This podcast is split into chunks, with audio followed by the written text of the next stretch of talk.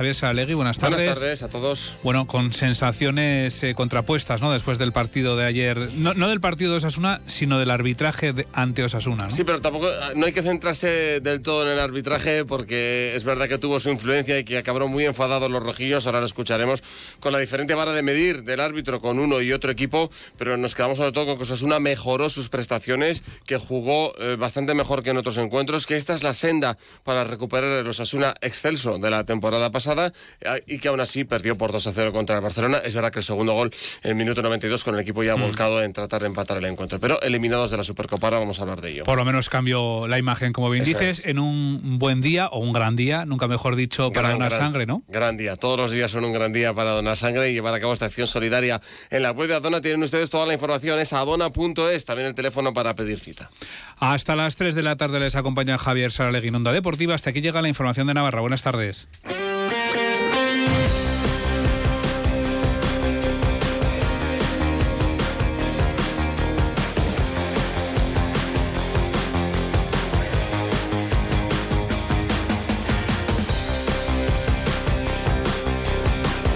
Navarra en la Onda. Javier Saralegui, Onda Deportiva.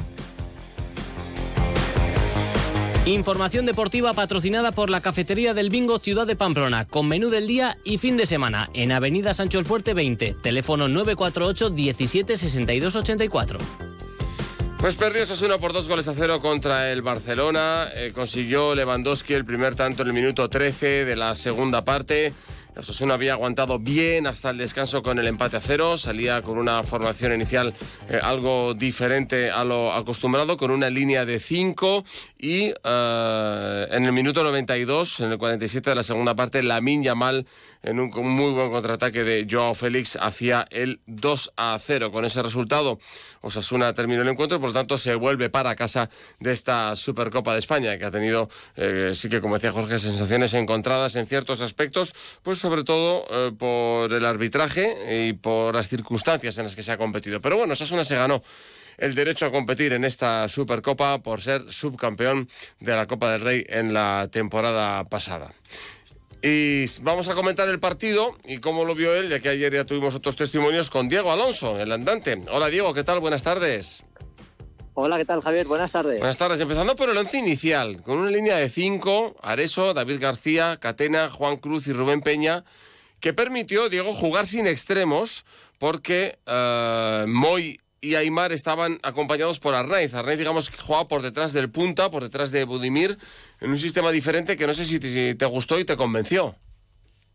Pues a mí la verdad que me pareció coherente, porque tal y como ataca el Barça, ¿no? que forma esos cuadrados entre los mediocentros y los delanteros, ¿no? que a veces llega a atacar con cinco jugadores, ¿no? Eh, porque se suma Valde como lateral y como extremo izquierdo, pues a mí me pareció acertado, ¿no? Esa línea de cinco es verdad que no había extremos puros, pero bueno, con Areso y Rubén Peña, como se prodigan mucho en ataque, pues a veces actuaban también de, extremos, ¿no? Cuando Sasuna conseguía salir. Y luego la posición de Arnaiz también me pareció relevante porque evitaba eh, al Barça pues girar, ¿no? De lado a lado. Eh, le complicaba mucho darle ritmo a la circulación del balón y por eso Sasuna yo creo que estuvo muy bien en esa primera parte, ¿no? Evitando que, que el Barça pues se sintiese cómodo en ese juego posicional y al final pues esa línea de cinco para mí fue totalmente acertada ¿eh? por parte de, de, Yagoba. Sí, lo compartíamos todos ayer, ¿no? Eh, Areso se prodigó más que Rubén Peña en ataque, pero luego en defensa, Diego, la línea de cinco tapaba muy bien a la línea que nos decía Alfredo Martínez. La línea más fiable del Barça es la, la de Sergi Roberto, De Jong y Gundogan, hasta el punto de que Gundogan intervino muchísimo más que De Jong. Fue un chiste que le dieran a De Jong el premio al mejor futbolista del partido. Y con De y Valde también se atascaban al llegar a, esa línea defensiva de Osasuna.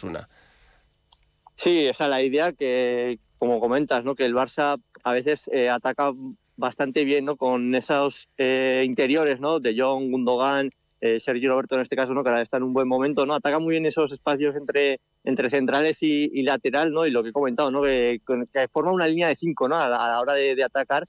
Y por eso yo creo que lo hizo Yagoba eh, esa, esa estructura, ¿no? Que le permitió contener, cerrar espacios interiores y al final, pues atascar el juego del Barça, que encima, si no está en un momento brillante, si todavía le pones más dificultades, pues es lo que se vio, ¿no? Un Barça totalmente irreconocible y que Osasuna pues con muy poco, ¿no? Porque salía a la contra con esos balones largos que Budimir estuvo muy bien, pues hacía mucho daño. Por lo tanto, buen planteamiento táctico ahí en la pizarra de, de Yago Barrasate, un acierto. Y luego, ¿cuál es tu sensación global del partido? Nosotros decíamos ayer, Diego, que estamos volviendo a ver, eh, este es el camino para recuperar el mejor Osasuna, que vimos, eh, aun con todos los condicionantes del partido, una mejoría en, en el juego rojillo y en su manera de estar en el campo. Sí, la verdad que es el paso, ¿no? Los pasos que hay que ir dando, ¿no? Para volver a recuperar la, la imagen, ¿no? De, La imagen nos decía Diego, mostrada en la temporada pasada. de partidos. Sí. Te recuperamos, dinos, dinos. ¿Mm? Sí.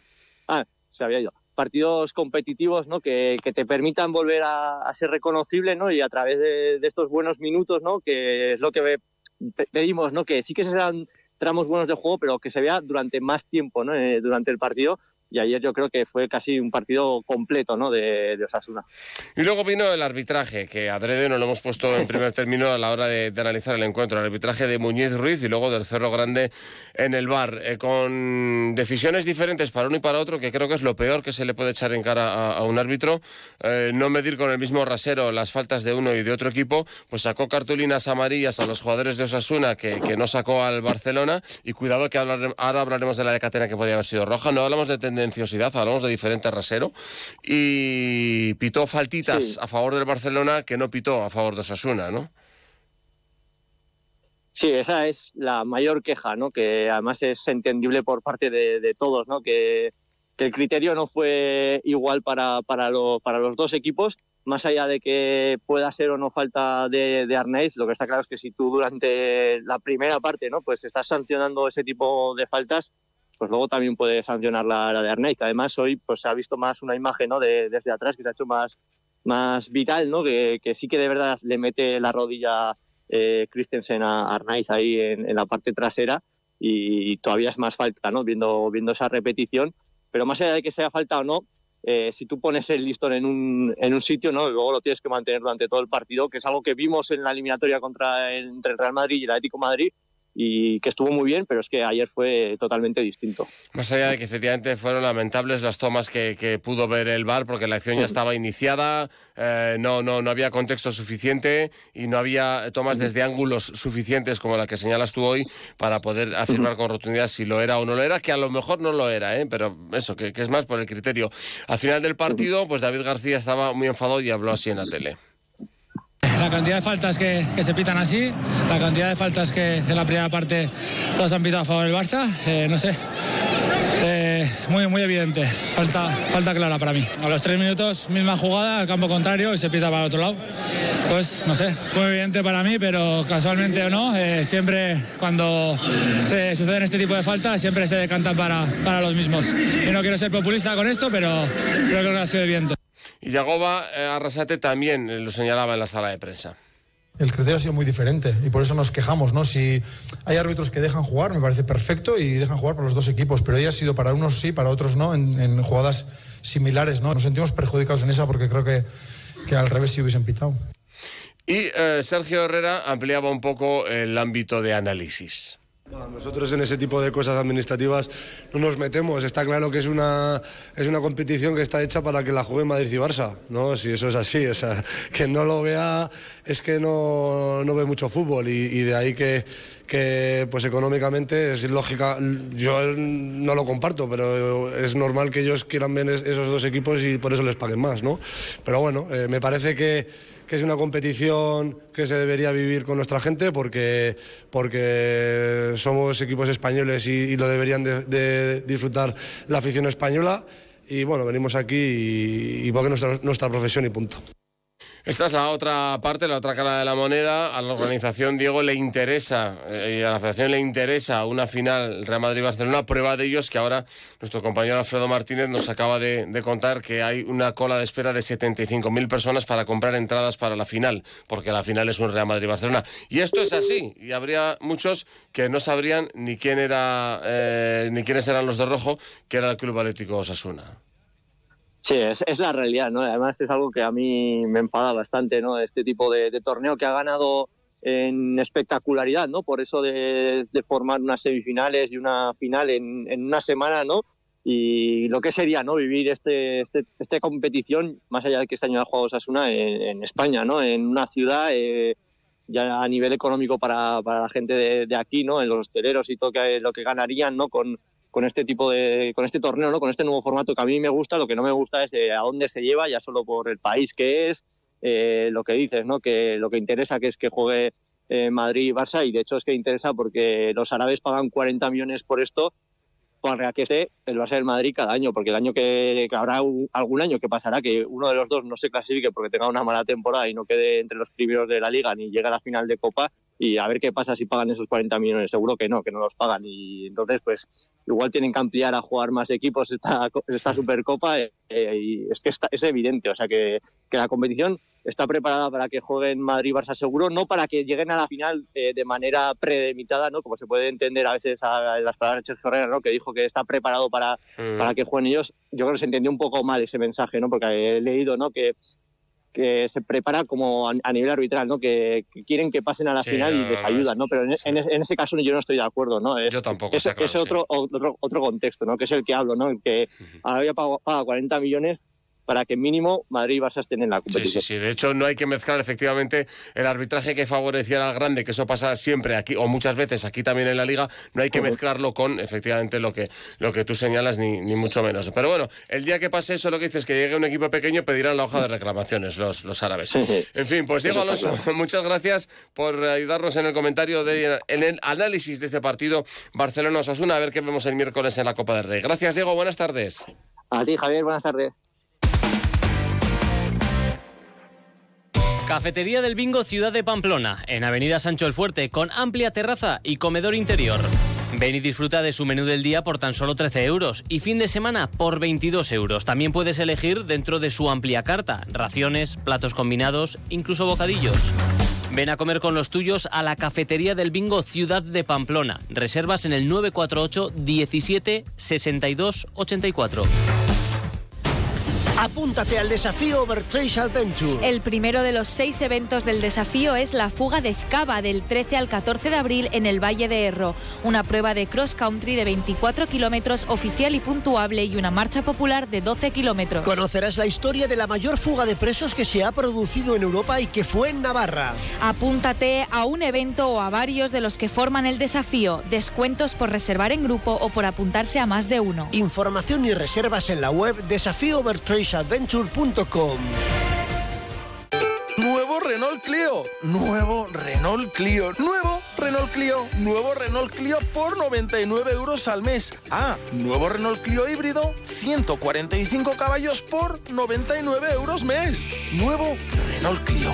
Ven a vernos a Unsign, la movilidad que te escucha. Descubre el plan Disfruta Seguro de Caja Rural de Navarra. Tendrás mayor protección al agrupar tus seguros pagando mes a mes. Dispondrás de ventajas exclusivas, gestor personal, orientación médica y asesoramiento jurídico telefónicos, experiencias de ocio. Disfruta de la vida y confía el resto a Caja Rural de Navarra. Consulta condiciones en segurosrga.es. Atención profesionales, vuelve Winecom tercer Congreso Internacional de Referencia en el sector de la comunicación y el vino. El 19 de enero, la Universidad de Navarra acoge este evento imprescindible con personalidades como el crítico de éxito Santi Rivas y la creadora de contenido y sommelier Marta Clot. Más información y entradas en winecom.org. Organiza Consejo Regulador de Nominación de Origen Navarra. Tenemos más cosas este fin de semana. Tenemos pelota. Recuerden, en el Frontón Labrit se va a vivir un interesante Artola Imaz contra Lasso y Aranguren. La jornada empieza hoy con el Elordi Rezusta contra Ezcurdia Tolosa en Guetaria. Ezcurdia Tolosa llevan solo dos victorias, al igual que llevan Lasso y, Aranguren. el sábado, además del partido del Labrit, se juegan Marquina, Jaca, Mariez Currena, los líderes contra Peña y Albisu, que van sextos con tres victorias. Jaca, Mariezcu llevan siete. Y la jornada se cerrará el domingo en Vitoria con el Altuna Martija, cuatro victorias, contra Pello Echeverría y Zabaleta, segundos con seis victorias. Y tenemos eh, fútbol sala. Eh, otra vez vuelve ya el, fútbol sala. Eh, Santa Coloma Rivera Navarra, esta tarde a las siete y media. Juan Mamarrube, entrenador. Todos los partidos van a tener ese cariz de, importantes todos los partidos van a ser determinantes también en esta segunda vuelta, ¿no? el margen de error se reduce y nada, eh, nosotros vamos allí con, con, la mayor de las intenciones ¿no? e intentar conseguir nuestra primera victoria fuera de casa y creo que ese es el, el gran reto que, que, tenemos nosotros encima de la mesa. A las 9 de la noche en Anaitasuna con el regreso de Roberto Martí y el partido 250 de Dani Saldise con la camiseta del Sota, Sota Valdepeñas, Miguel Hernández, entrenador. Bueno, es un equipo que ha tenido problemas para arrancar, más que nada de yo creo que de ajuste de, de jugadores, con jugadores muy importantes que habían venido de fuera y ahora está más ajustado. Sobre todo yo creo que, en defensa se han apretado mucho más, porque al final la calidad táctica y técnica que tenían era de sobra, entonces era un ajuste defensivo. Están mejor y bueno, es un equipo que tiene mucha llegada, que tiene mucha pegada y nosotros tenemos que afrontar el partido pues desde atrás, defendiendo fuerte, no dando situaciones claras de, de ocasiones de gol y nosotros seguir siendo con balón un equipo vertical y con mucha movilidad. Y mañana a las seis y media, balonmano femenino División de Honor, vuelve a la competición por Riño, Betty Onac, Miguel Echeverría. Un viaje durete y largo, pero, pero bueno, es una, una cancha bonita para jugar, porque suele haber ambiente, encima con, con el, la televisión de Teledeporte, que siempre da un toque especial y, y luego es un equipo que siempre hemos hecho partidos o fases de partido buenas contra ellas no hemos podido nunca acabar eh, puntuando y bueno, creemos que vamos dando pasos hacia arriba para poder hacerlo esta vez. Más información deportiva a las 9 menos 10 en la brújula de Radio Estadio Navarra. Ahora son las 3 en el control de estado Javier Gorosquieta. Adiós. Son las